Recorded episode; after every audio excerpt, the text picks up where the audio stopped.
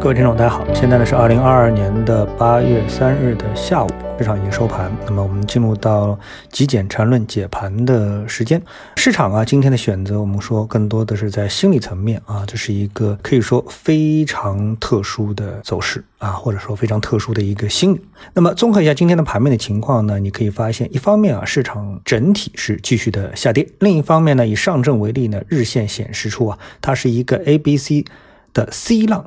再继续延续的这么一个结构啊，放到三十分钟呢，它的结构更清晰。我们把它画一个图之后啊，黄线呢是大的级别的一个结构，是一个 A B C，然后呢红呢是它 C 浪里面的一个 A B C 的这个结构，而现在是处于红色的 B 浪啊，那么意味着呢 C 浪的 C 浪还会继续啊，市场呢也就是代表着没有找到支撑位。那么实际上呢，今天投资者最关心的不是市场是怎么下跌的。而是关心市场为什么在出现了确定性之后还会继续下跌啊？也就是说，为什么今天会跌？那还感觉今天不应该跌啊？哎，为什么会下跌？所以这个市场心理才是我们今天关心的一个重点。首先，虽然昨天美国的第三号人物飞机落地，那市场呢觉得大部分的悬念啊已经是给出了答案，那么市场呢将进入到确定性状态。那我们早盘的节目呢也是这么分析的，对吧？所以呢，这个市场啊如期就是走出了一个高开啊，这个我们也看到了。但是呢，哎，市场突然发现啊，我们的这个舆论还是非常的强硬啊，那这就将市场带入了一个新的未来不可知状态，带入了一个新的不确定性状态。那接下来到底怎么样？哎哎，我们会干什么啊？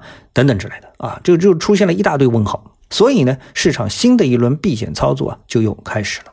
那么这个呢，在板块涨跌幅的逻辑上呢，也能够体现的很清楚。我们看今天的板块涨幅榜。上涨的呢，就是军工和芯片。那放在昨天晚上尘埃落定的基础上，市场上呢有那么一个偏主流的声音是什么？军工没戏了啊！军工是为战争服务的，如果看不到战争的可能性，那军工发展的基础和逻辑啊就不成立。但是呢，随着官方进一步强硬的表态，硬生生的把市场啊对军工的期望值又给拉高了。这也就对应了非军工板块将面临极大的不确定性啊！如果军工越来越确定，那么当然非军工就越来越不确定，对吧？所以呢，军工的上涨是今天大盘下跌的最主要的盘面理由啊！所以军工的上涨实际上对今天的大盘的下跌是负比较重要的责任的。另外一个呢，也就是芯片的上涨。那么芯片呢，我们就是担心，哎，芯片会不会短缺啊？这个呢，和军工的逻辑呢也是一样的。那么接下来你反观，哎，今天的板块跌幅榜啊，这个时候呢，我们更集中的去看 ETF 基金这样的一个视角，你就可以发现啊，新能源板块是大幅的回调啊，包括光伏、碳中和、电池，哎，是领跌整个 ETF 的板块啊。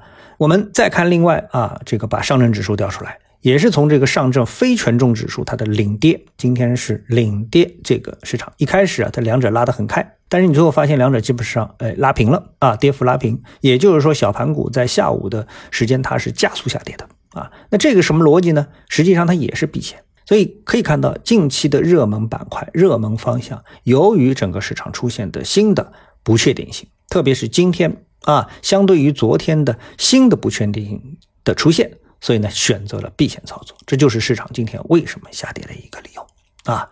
只要这个不确定性继续的放大，继续的存在，那市场啊就会进入到新的一轮动荡的状态当中啊！好，谢谢各位收听，我们下次的节目时间再见。